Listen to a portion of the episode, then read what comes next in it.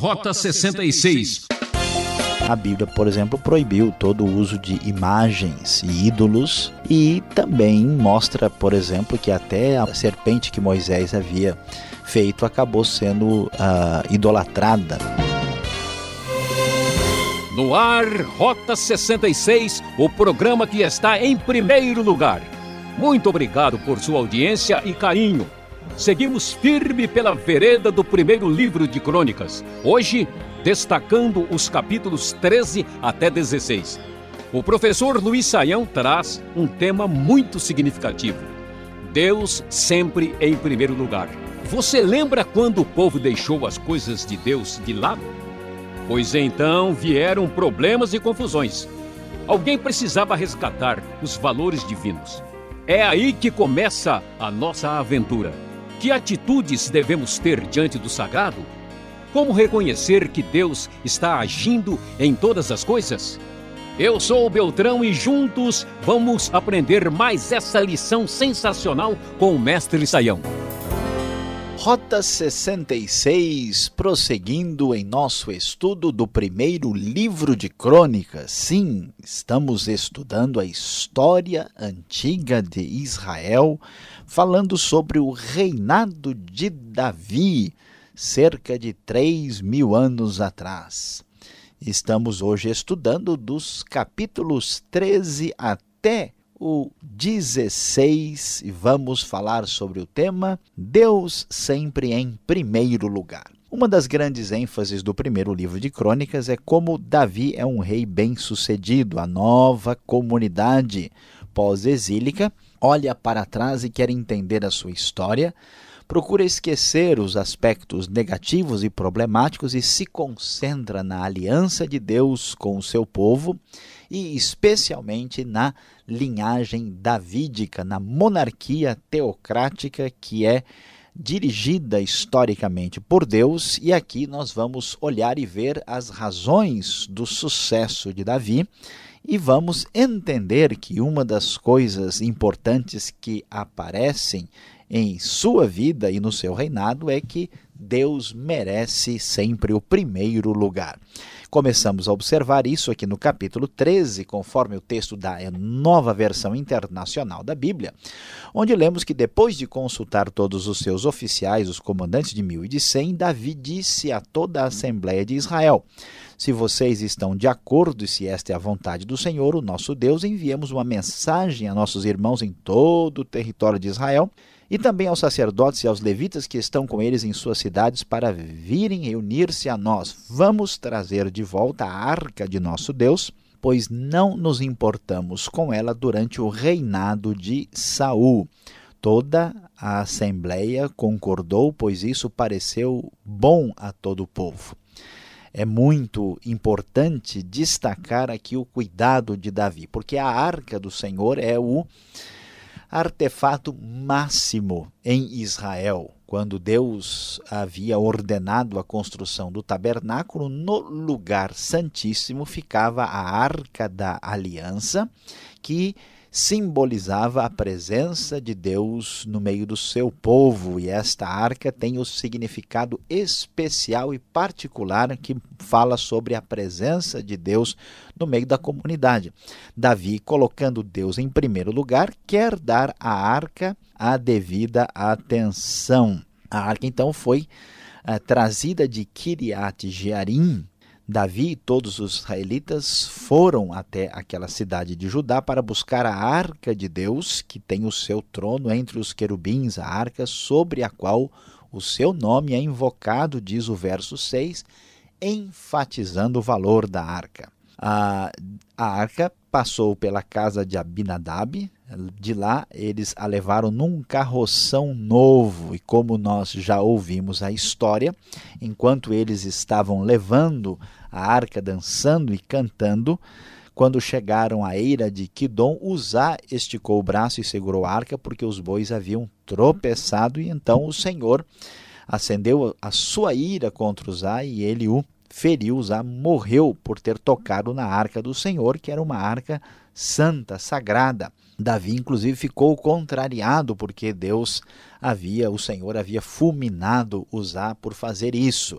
Aqui vemos que Davi está passando por uma transição quando ele quer que Deus receba o primeiro lugar. A arca fora levada de maneira equivocada, seguindo os parâmetros aí dos velhos tempos, quando não havia um cuidado especial. A arca tinha de ser levada conforme as exigências da lei, mas aqui isso não aconteceu. Então, mesmo que Davi tivesse ficado ressentido e aborrecido, ou como diz o texto da NVI, contrariado, ele entende o que acontece porque, afinal de contas, Deus sempre merece o primeiro lugar. Naquele dia, Davi teve medo de Deus e se perguntou como vou conseguir levar a arca de Deus, por isso desistiu de trazer a arca para a cidade de Davi. Em vez disso, levou-a para a casa de Obed-Edom, de Gate, que é um levita, inclusive. A arca de Deus ficou na casa dele por três meses e o Senhor abençoou a sua família e tudo o que possuía. Ah, diante dessa preocupação, nós vamos ver que Davi vai se preparar para finalmente atingir o seu objetivo de honrar a Deus do jeito que ele merece. Ele não desistiu de levar a arca para a cidade de Davi, a cidade de Jerusalém. Mas antes disso ser relatado no texto, o capítulo 14 fala sobre as bênçãos de Deus sobre a vida de Davi, no seu crescimento e na sua prosperidade extraordinária. Davi desenvolve uma aliança com a dinastia fenícia, é, com Irão de Tiro, que lhe ajuda com toras de cedro, pedreiros, carpinteiros, para que Davi construa o seu palácio. E o texto faz questão de enfatizar a bênção de Deus sobre Davi.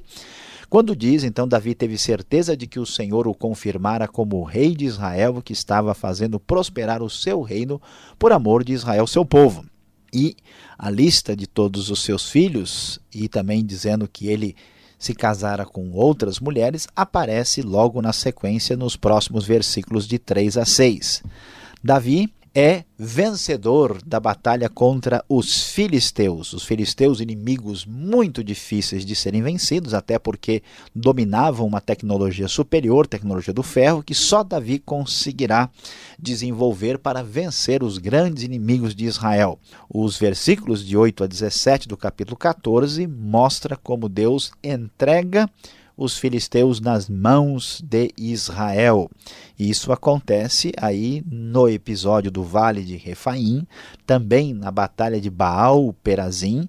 Os filisteus, inclusive, abandonam o lugar e os seus ídolos que acabam sendo queimados. E Davi é vencedor sobre os inimigos temíveis que são os filisteus, contando com a direção e a bênção de Deus, de tal modo que o verso 17 vai ressaltar que a fama de Davi espalhou-se por todas as terras e que o Senhor fez com que as nações o temessem, este homem abençoado que entende que Deus merece o primeiro lugar. Davi, então, diz o verso 1 do capítulo 15 que ele preparou um lugar para a arca de Deus e armou uma tenda para ela. E agora sim, entendendo a seriedade que as coisas de Deus merecem, Davi disse: Somente os levitas poderão carregar a arca de Deus, pois para isso o Senhor os escolheu e para ficarem sempre a seu serviço. Davi reuniu todo Israel em Jerusalém para trazer a arca do Senhor para o lugar que ele lhe havia preparado. Reuniu também os descendentes de Arão e os levitas. Observem bem que a arca, quando foi trazida inicialmente, foi trazida por qualquer tipo de pessoa, simplesmente a colocaram num carroção que causou todo o problema e toda situação constrangedora anterior que levara à morte de Uzá. Agora, Vamos fazer as coisas do jeito que Deus merece. Então, agora somente os levitas estão preparados. Davi, diz o verso 11, convoca também os sacerdotes Zadok e Abiatar, os levitas, uma lista grande deles, Uriel, Asaías, Joel, Semaías, Eliel e Aminadab, lhes diz: Vocês são os chefes das famílias levitas, vocês e seus companheiros levitas deverão consagrar-se e trazer a arca do Senhor, o Deus de Israel, para o local que preparei para ela. Pelo fato de vocês não terem carregado a arca na primeira vez, a ira do Senhor, o nosso Deus, causou destruição entre nós. Nós não o tínhamos consultado sobre como proceder, então os sacerdotes e os levitas se consagraram para transportar a arca do Senhor, o Deus de Israel. E os levitas carregaram a arca de Deus, apoiando as varas da arca sobre os ombros, conforme Moisés tinha ordenado de acordo com a palavra do Senhor. Claro que qualquer um de nós já viu coisas feita com, feitas com relaxo e de maneira indevida e inadequada. É simplesmente triste lamentável quando isso acontece. Imagine quando isso acontece com as próprias coisas de Deus. Aqui sim, Davi estava aprendendo e estava mostrando a todos que a arca de Deus, o símbolo da presença de Deus no meio do seu povo, merecia prioridade, afinal de contas, Deus sempre merece o primeiro lugar. Davi ordenou também aos líderes dos levitas que encarregassem os músicos que havia entre eles de cantar músicas alegres acompanhados por instrumentos musicais, liras, harpas e símbolos sonoros. E assim foi uma grande festa, diz o verso 25, sendo a arca levada. Eles foram buscar as autoridades de Israel, Davi, os líderes dos batalhões, foram buscar a arca da aliança do Senhor que estava na casa de Obed-Edom. Como Deus havia poupado os levitas que carregavam a arca da aliança do Senhor, sete novilhos e sete carneiros foram sacrificados. Davi vestia um manto de linho fino, como também todos os levitas que carregavam a arca, os músicos e Kenanias, chefe dos músicos. Davi vestia também o colete sacerdotal de linho, e todo Israel acompanhou a arca da aliança alegremente, ao som de trombetas, cornetas e símbolos, ao toque de liras e de harpas. Era uma grande festa, uma comemoração especial. Quando a arca da aliança do Senhor estava entrando na cidade de Davi, Mical, filha de Saul, observava de uma janela e aconteceu que ao ver o rei Davi dançando e celebrando, ela o desprezou em seu coração. E mesmo que o livro de Crônicas não mencione aqui no texto o que aconteceu, você sabe, o texto de Samuel fala que ela foi castigada por Deus, ficando estéril por causa da sua atitude de desprezo da alegria espiritual de Davi. Eles trouxeram a arca, diz o capítulo 16. A arca de Deus e a colocaram na tenda que Davi lhe havia preparado e ofereceram holocaustos e sacrifícios de comunhão diante de Deus. Após oferecer os holocaustos e os sacrifícios de comunhão, Davi abençoou o povo em nome do Senhor e deu um pão, um bolo de tâmaras, um bolo de uva passas a cada homem e a cada mulher israelita. E o capítulo 16 vai terminar trazendo um salmo de gratidão a Deus, feito por Davi, que traz partes do Salmo 105, parte do Salmo 106, um salmo de louvor e de gratidão pelo que Deus havia feito em favor do seu povo Israel. Muitas vezes nós buscamos o sucesso na vida, nós buscamos coisas boas e queremos que Deus nos abençoe. Sem dúvida, Davi é um dos homens mais bem-sucedidos da história.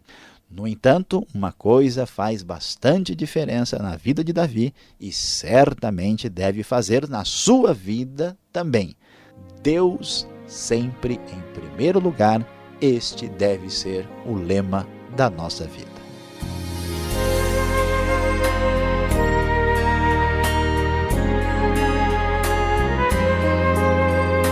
Este é o programa Rota 66, o caminho para entender o ensino teológico dos 66 livros da Bíblia. Esta é a série do primeiro livro de Crônicas. Hoje, capítulos 13 até 16, com o tema Deus sempre em primeiro lugar. O Rota 66 tem produção e apresentação de Luiz Saião e Alberto Veríssimo. Na locução, Beltrão, realização Transmundial. Caixa Postal 18.113, CEP 04626-970 São Paulo, capital. Correio eletrônico, rota 66 arroba transmundial.com.br. Vamos interagir? Escreva! Fique agora com as perguntas e respostas.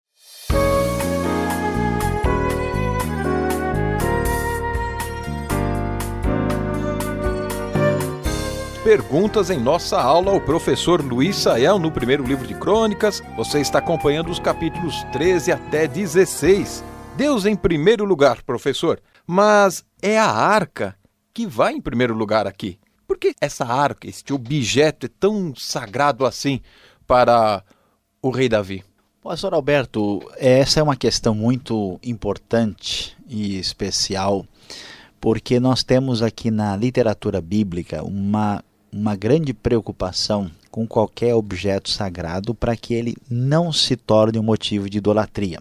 A Bíblia, por exemplo, proibiu todo o uso de imagens e ídolos e também mostra, por exemplo, que até a serpente que Moisés havia feito acabou sendo uh, idolatrada né, pelos israelitas. E, por outro lado, a Bíblia enfatiza uma ideia de que há uma manifestação concreta daquilo que representa a ação de Deus em nosso meio.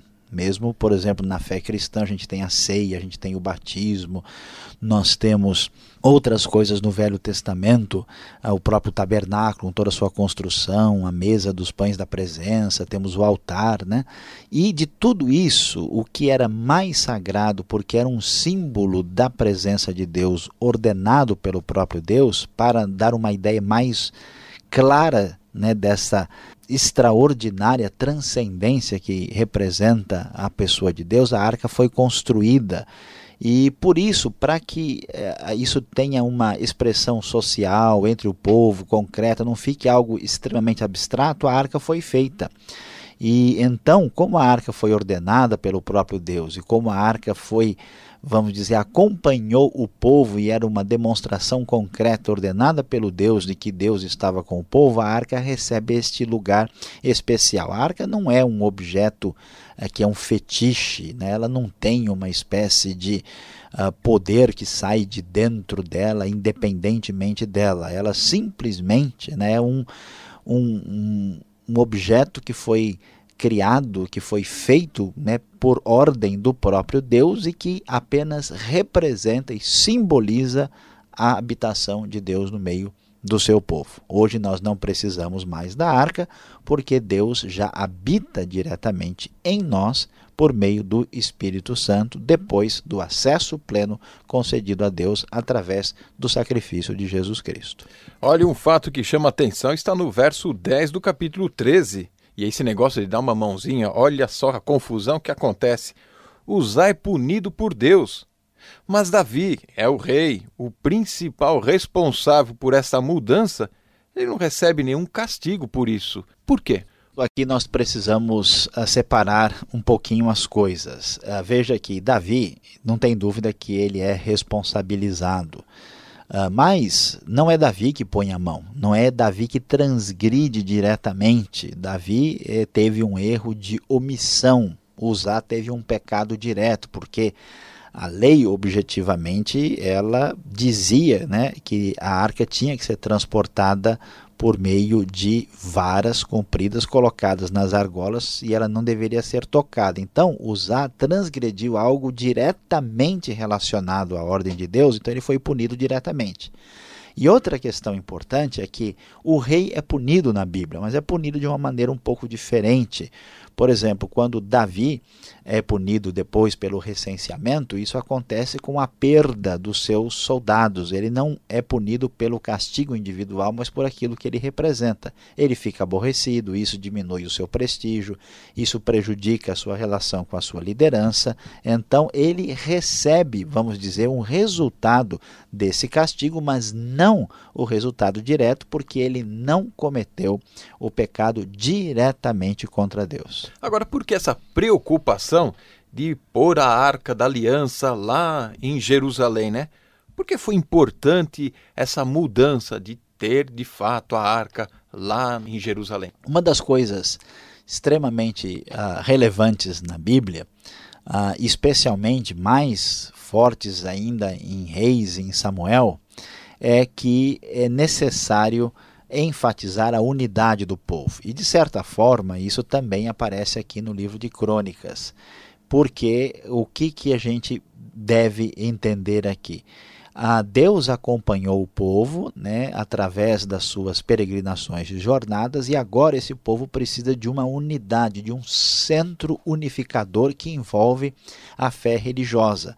Deus estava com o povo quando o povo perambulava, agora o povo tem a sua nação e a sua capital. Portanto, Deus vai merecer o lugar central dos mais centrais de todos, o que é fundamental, essencial, a base de tudo.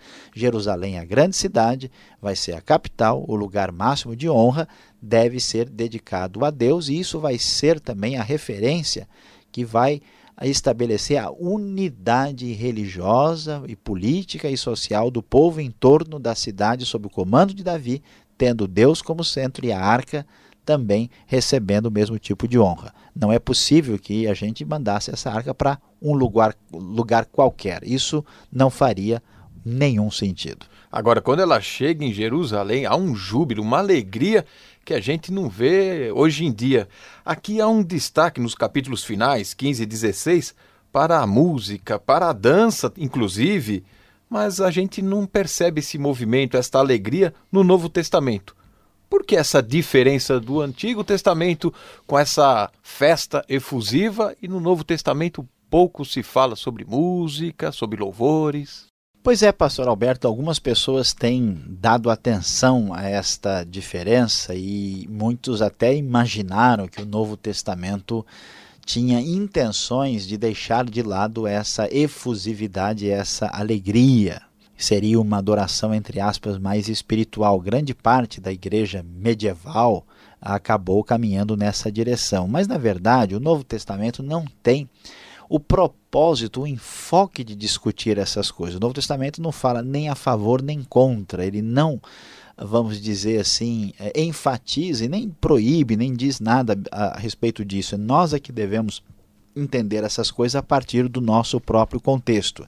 Por outro lado, o final do Novo Testamento em Apocalipse mostra né, esses louvores, essa grande quantidade de música de música quando fala da, da escatologia, do mundo que há de vir. Portanto, nós não podemos imaginar que o Novo Testamento eh, retira a alegria musical, até porque isso faz parte até da cultura judaica e hebraica, e nós devemos ter o bom senso de aplicar isso a partir daquilo que representa verdadeira alegria sem escândalo no contexto onde estamos inseridos. Muito bem, então vamos agora à parte final, ver o que podemos aprender com toda essa lição.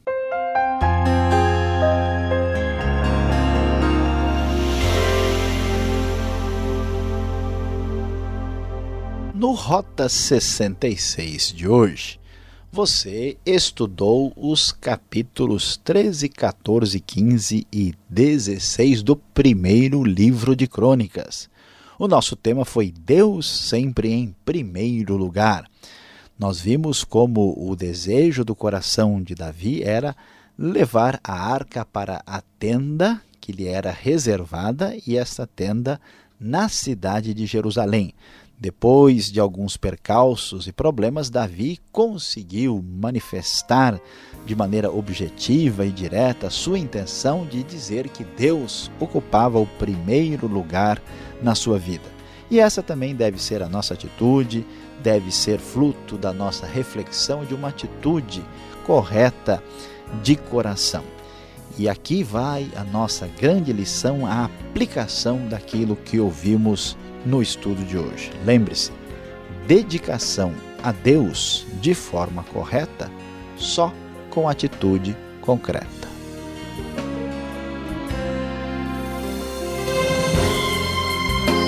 É, infelizmente, ouvinte, precisamos terminar o Rota 66 de hoje, que volta nesta sintonia e horário com mais um estudo no primeiro livro de crônicas.